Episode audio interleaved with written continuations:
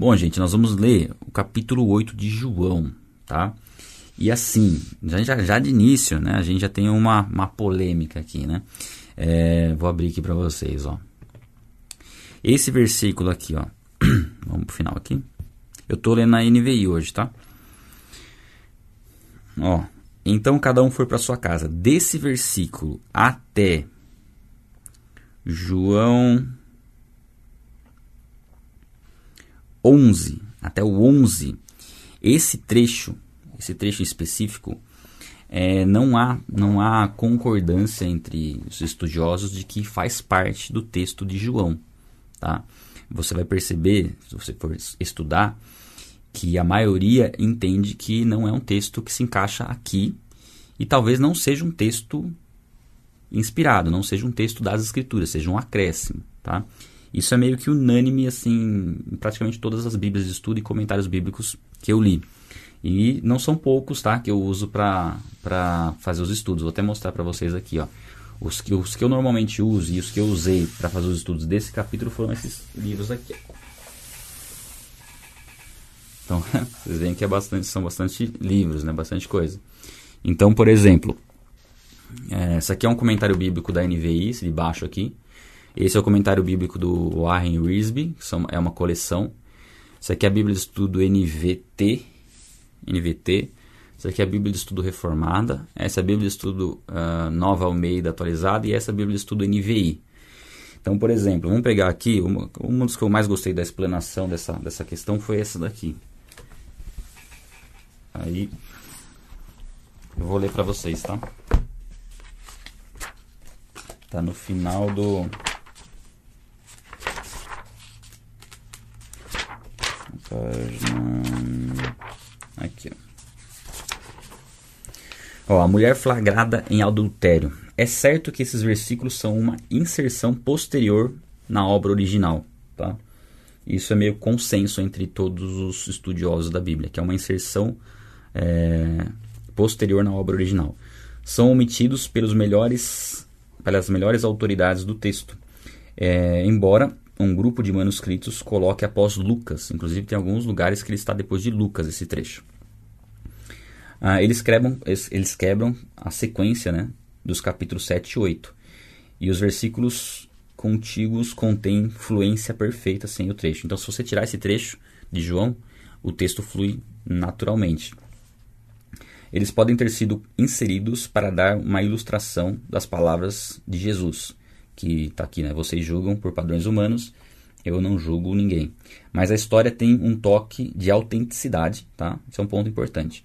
E descreve adequadamente o equilíbrio perfeito que Jesus sempre mantinha entre verdade, por um lado, em que ele, ele condena né, o pecado da mulher, e a graça, por outro lado, na qual ele anula a condenação da mulher em si.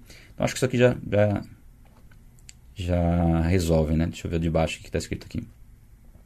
É isso. Então aqui é um comentário sobre isso. Praticamente todas, acho que a única que não tem um comentário sobre, sobre esse, essa passagem, né, que não fala nada, simplesmente coloca estudo sobre ela, é, acho que é a NVI, Bíblia de Estudo NVI. O restante, todas as outras, é meio consenso de que esse texto é um acréscimo posterior, tá? Aí você fala, meu Deus, e agora? tem erro na Bíblia? Não. Primeiro ponto é a gente, a gente entender é o seguinte: se esse texto não não foi inspirado, ele não faz parte da Bíblia. Então não tem erro na Bíblia porque esse texto foi uma inserção posterior.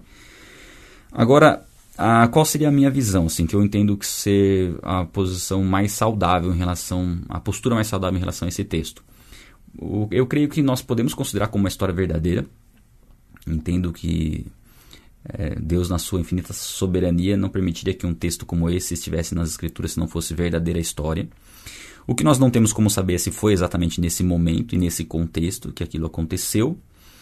E também o cuidado que é necessário é a gente não formar nenhuma doutrina com base nesse texto que não concorde com o restante das escrituras. Então, dessa forma a gente tem segurança de ler essa passagem, aprender com ela, mas não formar nenhuma doutrina e não interpretar ela de maneira errada, com base sem, sem ter base no contexto todo da Bíblia. Então, é, dá pra gente, a gente vai falar sobre essa passagem, vamos ler, vamos tirar aprendizados e vamos perceber que se tivesse só essa passagem, não tivesse o resto da Bíblia, a gente poderia ter alguma ideia errada de algumas coisas, tá?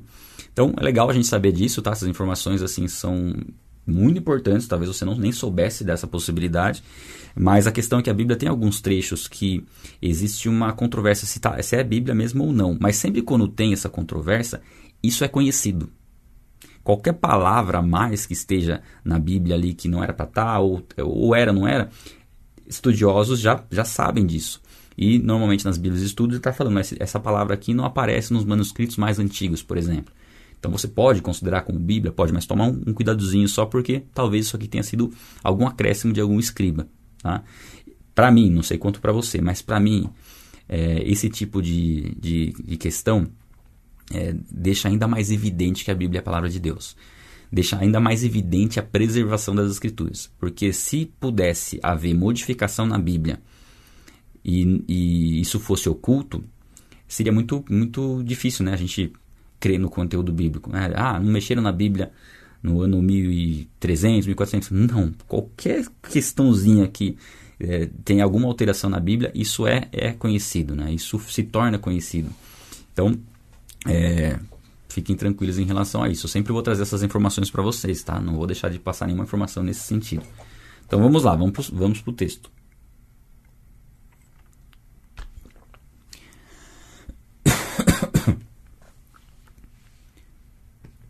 Muito bem. Então vamos lá. O trecho é o seguinte: Jesus, porém, foi para o Monte das Oliveiras. Ao amanhecer, ele apareceu novamente no templo, onde todo o povo se reuniu ao seu redor e ele se assentou para ensiná-lo. Os mestres da lei e os fariseus trouxeram-lhe uma mulher surpreendida em adultério. Fizeram-na ficar em pé diante de todos e disseram a Jesus. Então aqui eles trazem uma mulher que foi surpreendida em adultério um ponto interessante de observar é que só trazem a mulher, não trazem o homem, né? E no adultério precisa de duas pessoas, né? Então trazem a mulher. Era uma questão que poderia muito bem ser resolvida é, em particular e não expô-la publicamente, mas a intenção deles era colocar Jesus numa situação difícil, por isso eles expõem a mulher publicamente ali, né? E disseram a Jesus, mestre, né? Fizeram-a ficar em pé diante de todos, né? Meio que humilhando já a mulher ali, expondo ela. É, e disseram a Jesus, mestre, essa mulher foi surpreendida em ato de adultério. Na lei, Moisés nos ordena apedrejar tais mulheres. É, e na lei falava do apedrejamento se a mulher fosse casada ou virgem e cometesse o adultério.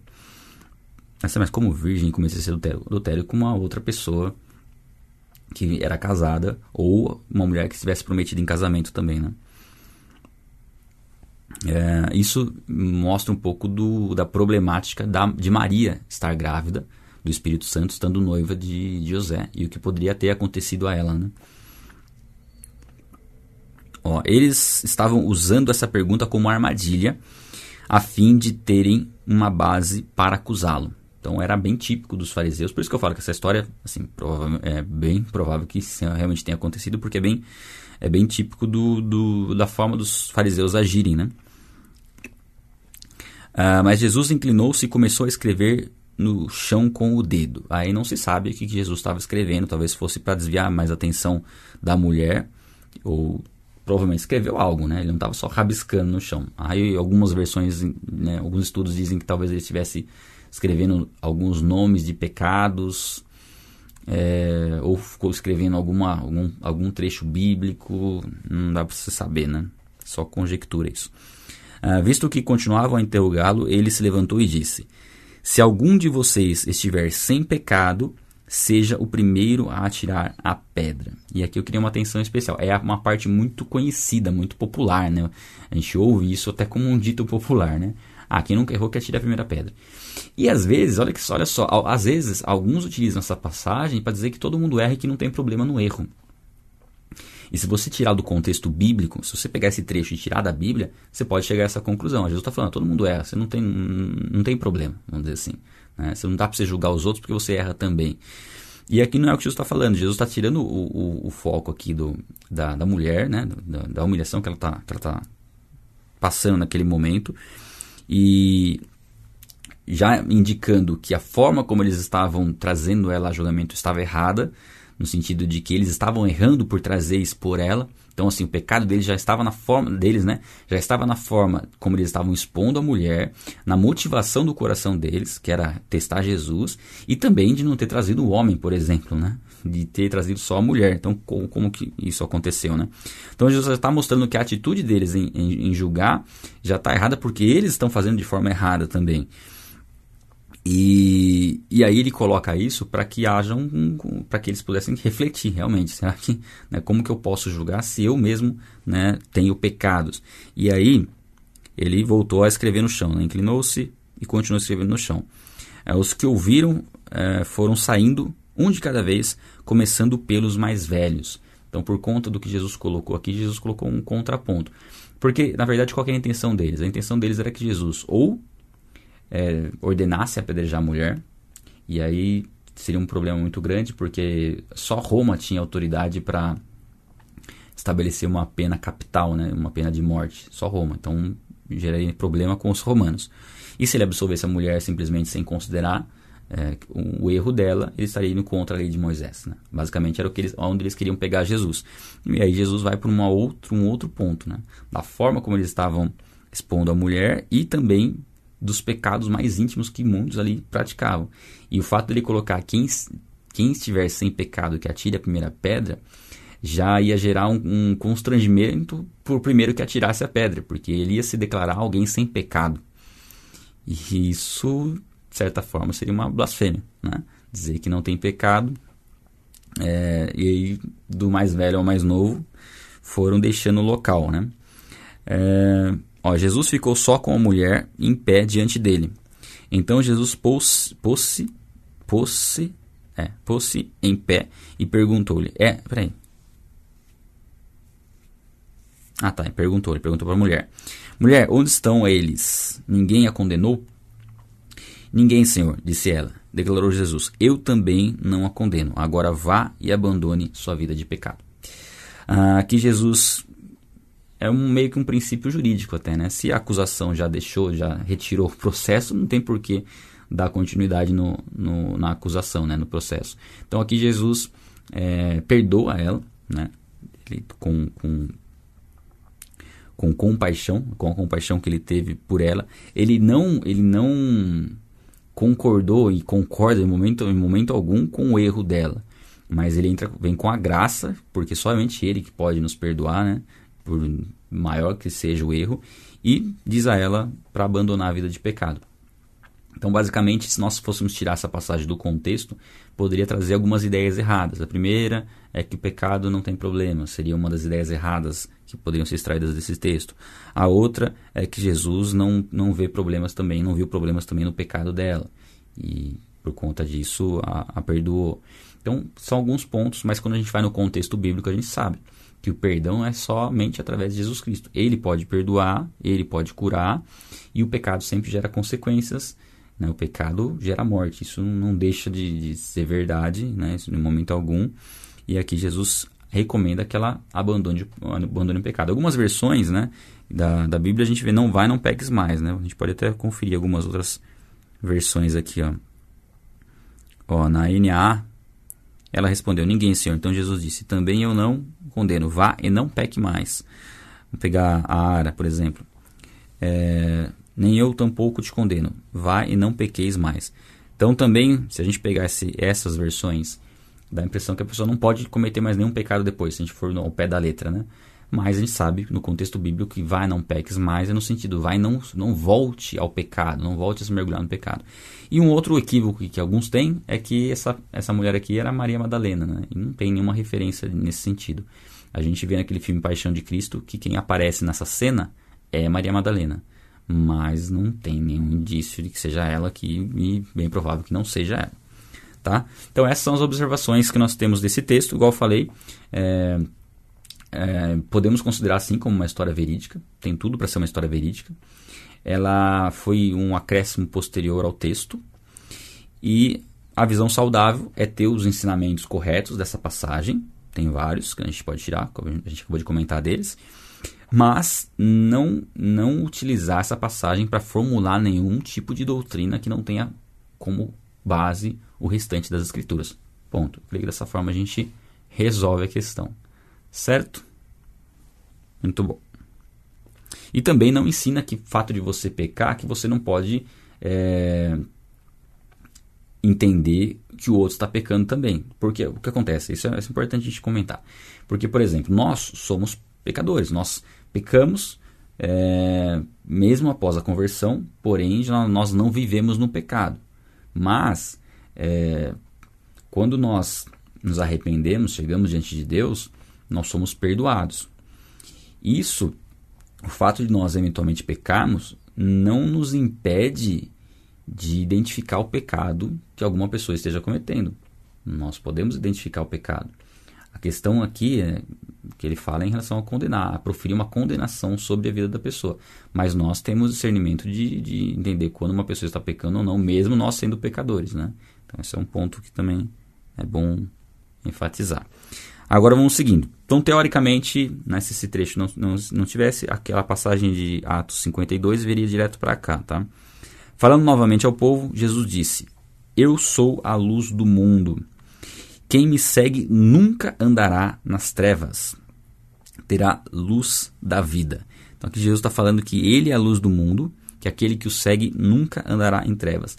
E é interessante porque quando a gente fala de, de Jesus como luz do mundo, e, né, e aquele que anda em trevas não, não, não tem a vida, e quem está em Cristo tem a vida, é, mostra um aspecto muito, muito interessante da luz. Né? A luz é uma referência assim, para tudo. Se você não tem luz, você não tem noção para onde você vai. As trevas cegam e você, qualquer lugar que você vai, você parece a mesma coisa, né? Não sei se você já teve num local um quarto bem escuro, como é complicado você fazer as coisas até você encontrar a luz. depois que você acendeu a luz, tudo fica claro, você sabe onde estão tá as coisas, né? Eu, por exemplo, às vezes acordo cedo, né? Tô acordando cedo nos últimos, sei lá, três meses e ainda tá escuro.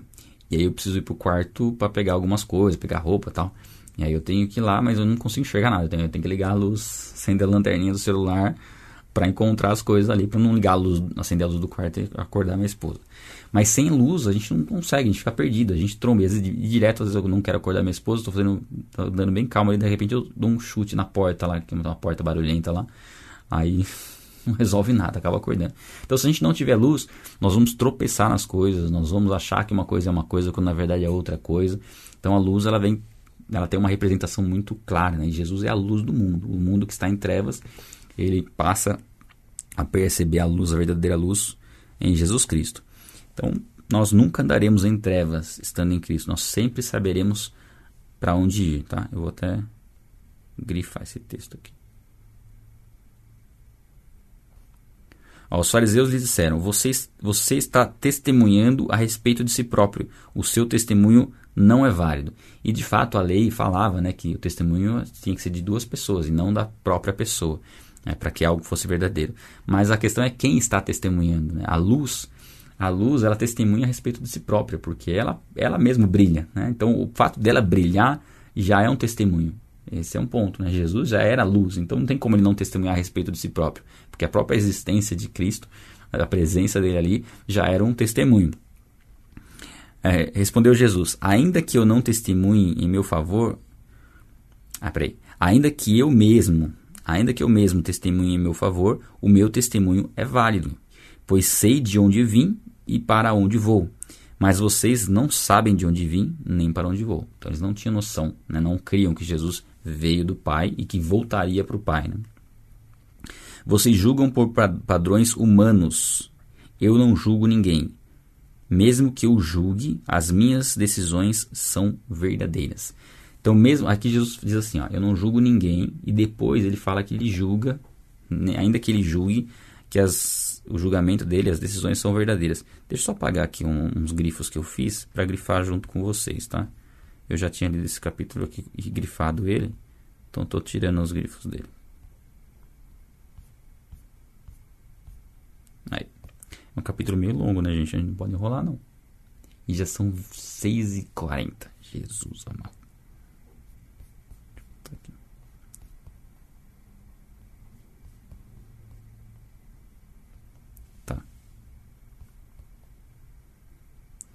Então aqui Jesus diz o seguinte: porque Jesus não veio para julgar o mundo, né? não veio para condenar o mundo, mas para salvar o mundo. Então o propósito principal de Jesus, sim, é a salvação. Como juiz, ele virá. Quando Jesus voltar, sim, ele volta para julgar. E Jesus está falando nesse sentido aqui, e quando ele julga, ele não julga com um padrão humano. O juízo, o julgamento de Jesus é conforme a verdade. Por isso que é muito diferente do, da forma como eles costumam julgar, né? Os fariseus costumavam julgar as coisas e como nós, muitas vezes, costumamos julgar as coisas, né? Então, mesmo que ele julgue, as decisões são verdadeiras, são baseadas na verdade. Porque não estou sozinho, estou com o Pai que me enviou. Na lei de vocês está escrito que o, te o testemunho de dois homens é válido. Tá? Eu testemunho acerca de mim mesmo, a minha outra testemunha é o Pai. Então ele é uma testemunha própria, por ser a luz, e a outra é Deus que enviou, que enviou a ele, né? O Pai que me enviou. Então Deus testemunha a respeito de Cristo. Por diversas vezes a gente vê isso, vê isso nessas escrituras, né? Então perguntaram-lhe, onde está o seu pai? Então percebam que sempre quando uma pessoa não entende questões espirituais, ela traz para o natural. Então pergunta, onde está seu pai? Está perguntando o pai físico dele, né? É, respondeu Jesus, vocês não conhecem nem a mim, nem ao meu pai. Se me conhecessem, também conheceriam o meu pai. Essa passagem é interessante porque mostra que Deus é revelado através de Jesus. Nós só conhecemos como Deus é, quem Deus é, conhecendo a Jesus Cristo. Conhecemos Jesus, conhecemos Deus Filho, automaticamente nós conheceremos Deus Pai. Ele proferiu essas palavras enquanto ensinava no templo, perto do lugar onde, onde se colocam as ofertas. No entanto, ninguém o prendeu, porque a sua hora ainda não havia chegado. A gente vê várias vezes falando disso, né? Que eles queriam prender Jesus, mas a hora dele ainda não havia chego e não conseguiram prender ele. Então, Jesus só foi entregue quando era o tempo perfeito, né? Mais uma vez, Jesus disse-lhe, lhes disse: Eu vou embora e vocês procurarão por mim e morrerão em seus pecados. Para onde eu vou, não vocês não podem ir.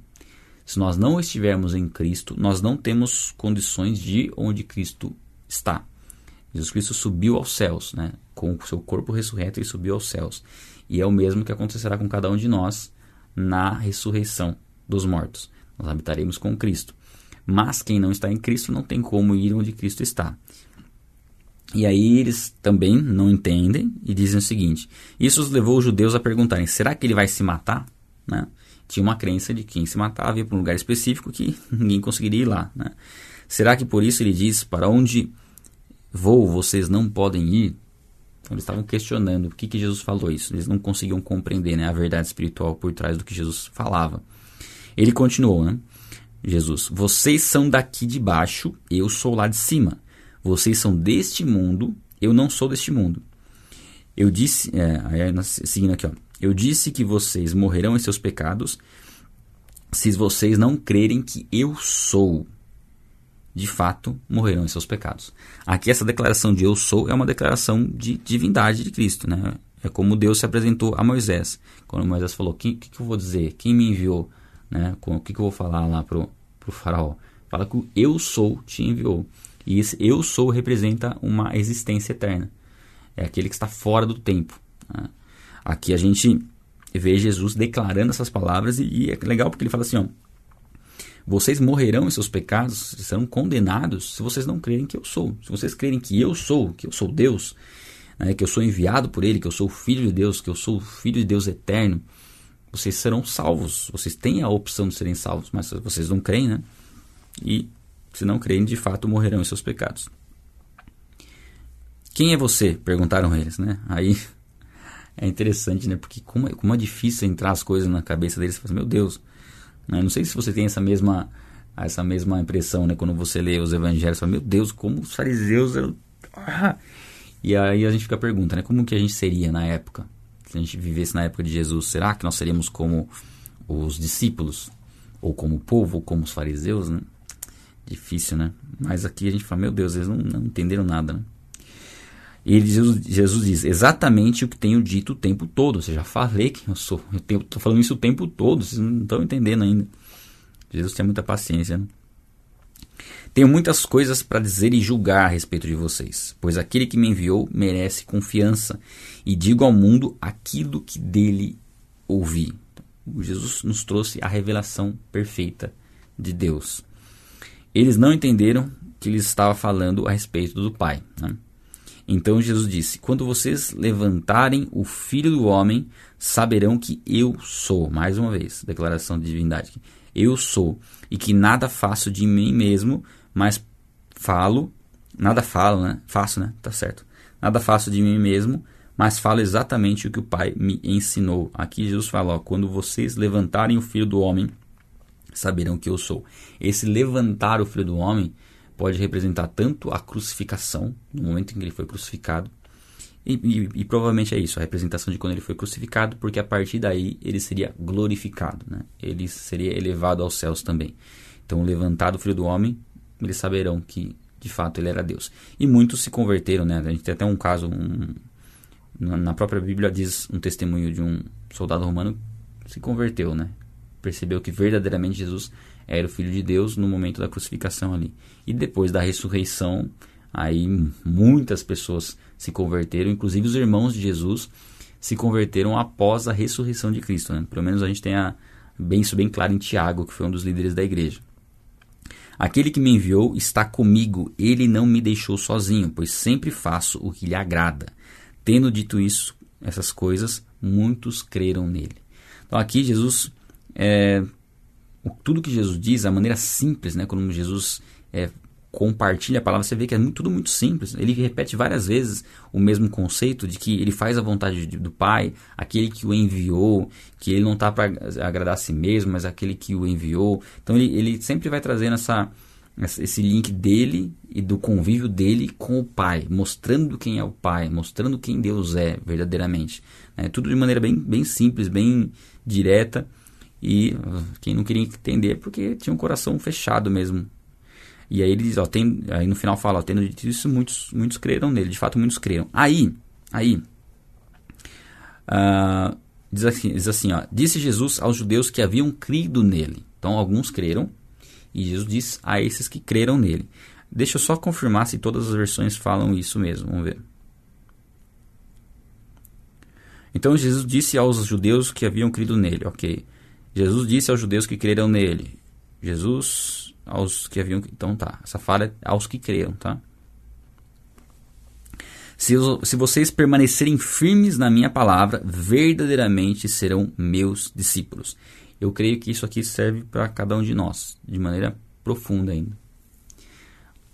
Para sermos discípulos de Jesus, temos que permanecer na palavra. Nós somos salvos pela fé, mas existe um, um, processo, que é o processo de, de, desenvolver o nosso chamado, que é de fazer as boas obras que ele preparou para nós, que é o processo de discipulado, que é ser ensinado por Jesus para aprender com ele, ser discípulo dele e poder dessa forma ensinar outras pessoas.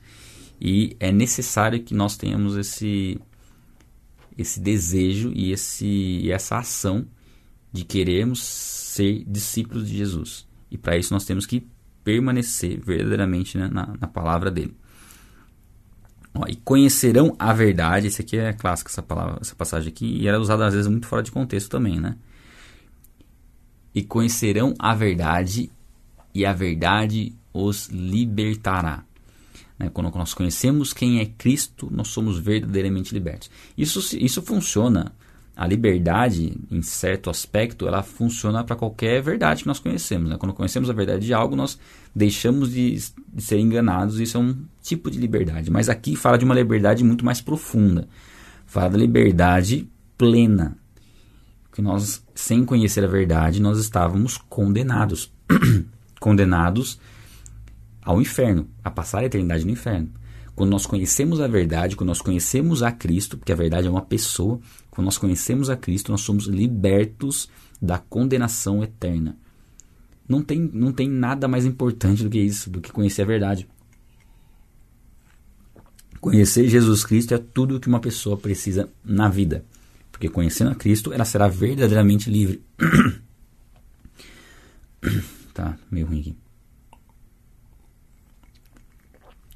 Ela será verdadeiramente livre E essa liberdade, ela vai incomodar muitas pessoas, né? Essa, essa é a verdade. Né? A verdade, quem é verdadeiramente livre acaba incomodando quem não é livre e pensa ser livre.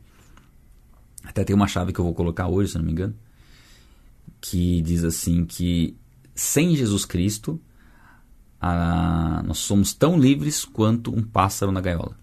Que é basicamente isso.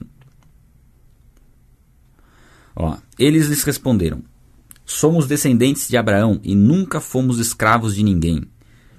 Como você pode dizer que seremos livres? Então eles não reconhecem aqui primeiro, estão, estão desconsiderando que no momento eles estão sob o domínio de Roma.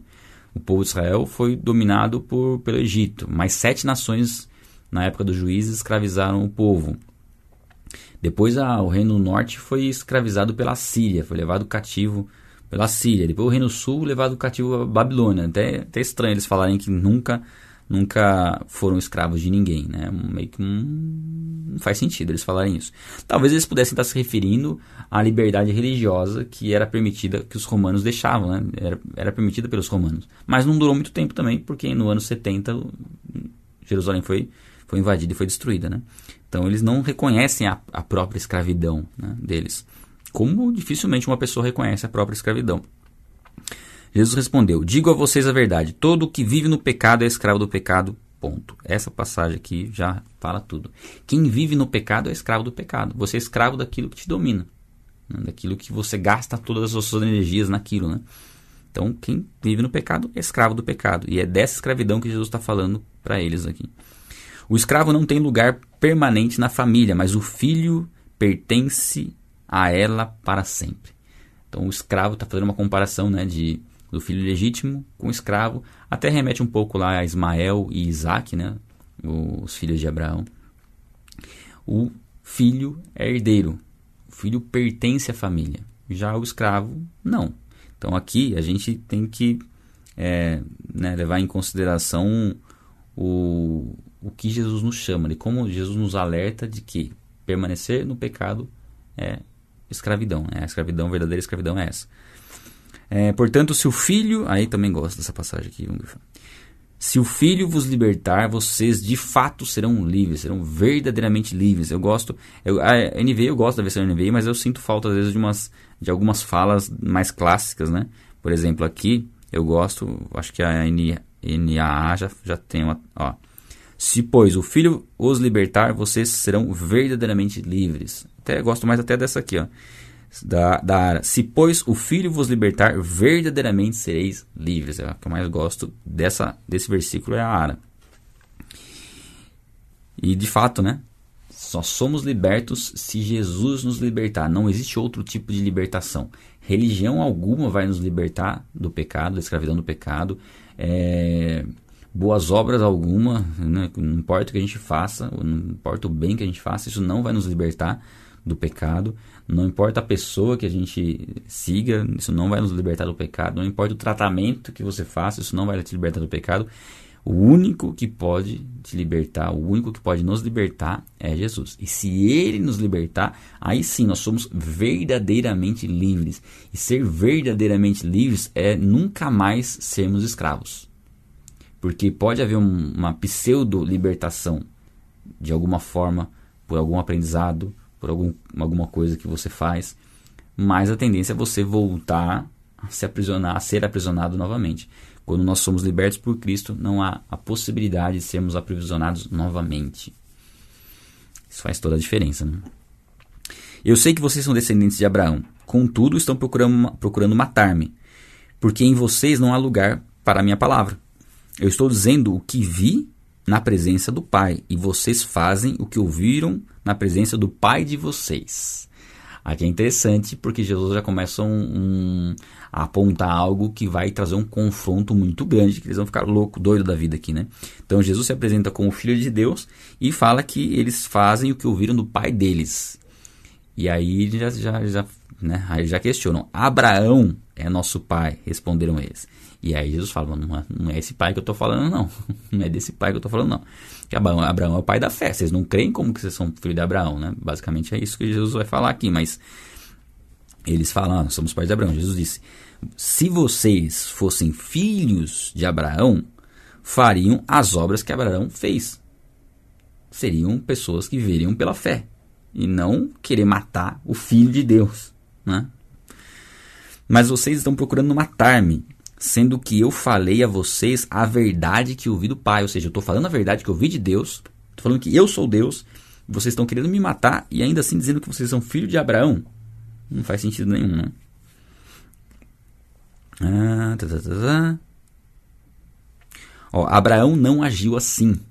Vocês estão fazendo as obras do pai de vocês. Jesus fala de novo do pai de vocês, que não é Abraão. Vocês têm que pensar um pouco melhor aí, que vocês não estão ainda identificando quem que é o pai de vocês. Né? Aí seguindo, protestaram eles: Nós somos filhos, nós não somos filhos ilegítimos. Deixa eu ver até a observação aqui. Do grego, não nascemos de porneia, de pornografia ou de prostituição e tudo mais. Então o que eles estão falando aqui? Ó? O nosso, ó, o, o único pai que temos é Deus. Então aqui eles estão falando meio que um falar de acusação.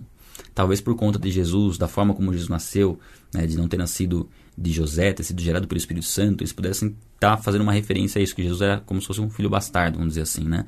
Então eles já estavam acusando Jesus e falando que o único o pai que eles tinham é Deus. E olha como isso não faz sentido, né? Olha, olha o tamanho da cegueira.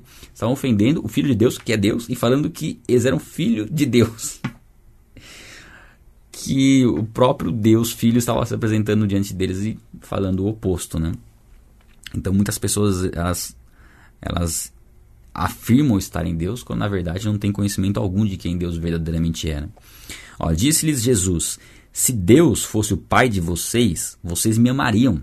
É uma consequência natural. Né? Pois eu vim de Deus e agora estou aqui.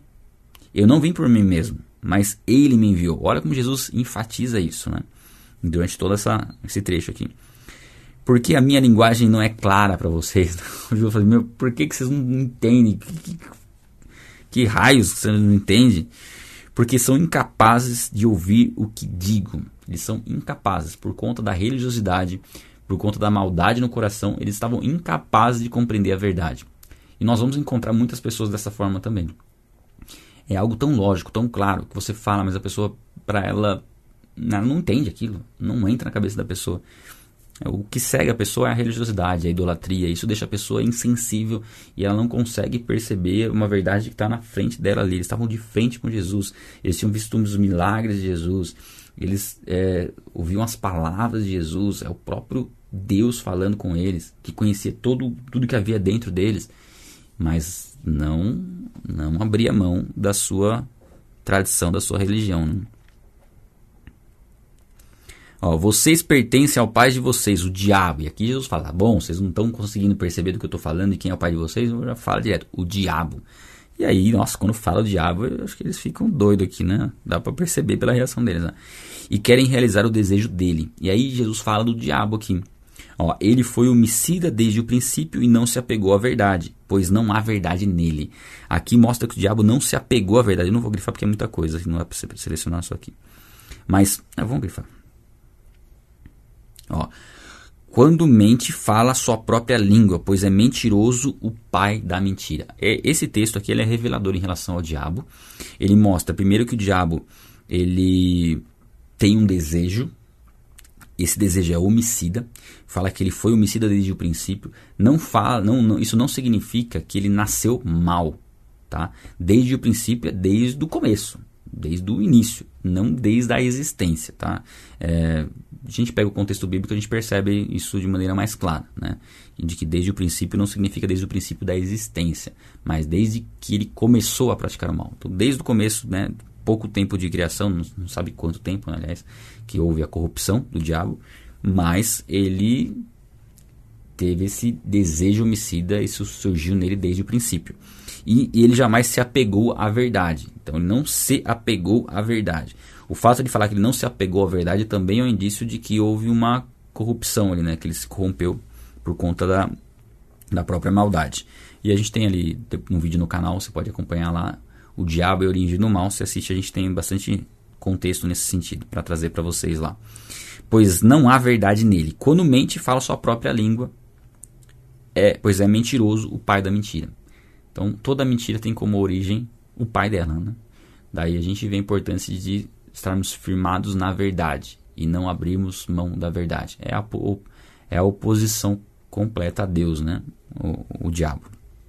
E o diabo é um ser real, tá? É um ser pessoal, real e que tem esse desejo homicida, odeia o ser humano e faz de tudo para que o ser humano seja enganado, tá? E conta mentiras muito bem arquitetadas, estruturadas para convencer a pessoa da mentira. Do contrário, né, não convenceria, não seria o enganador. É um enganador porque porque engana. No entanto, vocês não creem em mim, porque digo a verdade. Qual de vocês pode me acusar de algum pecado? Essa fala de Jesus é interessante. Qual de vocês pode me acusar de algum pecado? Isso mostra que Jesus não pecou. Ah, isso é confirmado nas cartas, né, que Jesus não tinha algum pecado algum. Mas aqui é Jesus falando para os principais acusadores dele. De qual pecado vocês podem me acusar? E eles não têm nada para falar. Se estou falando a verdade, por que vocês não creem em mim? Né? É tudo muito coerente né, o que Jesus fala. Né? Aquele que pertence a Deus ouve o que Deus diz. Vocês não ouvem porque não pertencem a Deus. É uma consequência natural. Vamos até marcar aqui também. Aquele que pertence a Deus ouve o que Deus diz. Vocês não, não ouvem porque não pertencem a Deus. É uma conclusão lógica, né? Gente, sete horas. Dá para terminar. Não tem muita coisa.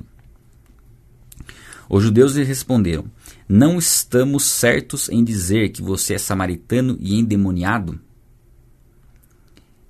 Né? Então chamaram Jesus aqui de samaritano e endemoniado. Samaritano no sentido pejorativo e endemoniado. Né? E a gente vê até a blasfêmia contra o Espírito Santo estar um pouco nesse sentido, atribuir obras de Deus ao diabo, né? Um, algo, uma, uma injúria bem, bem, bem forte, né? Disse Jesus: Não estou endemoniado. Ao contrário, honro o meu Pai e vocês me desonram. Eu estou honrando o meu Pai, né? Meu pai me ama, ele me enviou, eu estou ensinando aquilo que eu aprendi dele e vocês estão me desonrando. Ou seja, vocês estão desonrando a Deus, o próprio Deus. Não estou buscando glória para mim mesmo, mas há quem busque, há quem busque a glória para si mesmo e julgue. Asseguro que, se alguém obedecer à minha palavra, jamais virá a morte. Eu amo essa passagem aqui também. Se nós obedecermos a Deus, jamais veremos a morte. E aí nós vemos a questão da morte, nós podemos aplicar a várias coisas. Né? A, a obediência a Deus gera vida, desobediência gera morte. Tá? Em maior ou menor grau, em aspectos extremos ou aspectos mais simples. Né? Permanecer em Cristo, obedecer a Ele, é uma comprovação da nossa fé que nos dá a salvação. Né? A obediência, nós não obedecemos para ser salvos, obedecemos porque somos salvos. E é a obediência que vai trazer vida né, nos, nossos, nos nossos dias. Diante disso, os judeus exclamaram: Agora sabemos que você está endemoniado. Abraão morreu, bem como os profetas. Mas você diz que se alguém obedecer sua palavra, nunca experimentar a morte, experimentará a morte. Ou seja, de novo trouxeram para o natural. Jesus está falando da vida eterna. Eles já estão falando na, na, vida natural aqui, né? já, já confundiram as coisas aqui. E eles dizem o seguinte: Você é maior do que o nosso pai Abraão? Ele morreu bem como os profetas. Quem você pensa que é? É, ó, o confronto de novo. Quem você pensa que você é? Né? Você é maior que Abraão? Aí Jesus diz: Sou, né? Basicamente. É. Respondeu Jesus: Se glorifico a mim mesmo, a minha glória de nada, nada significa.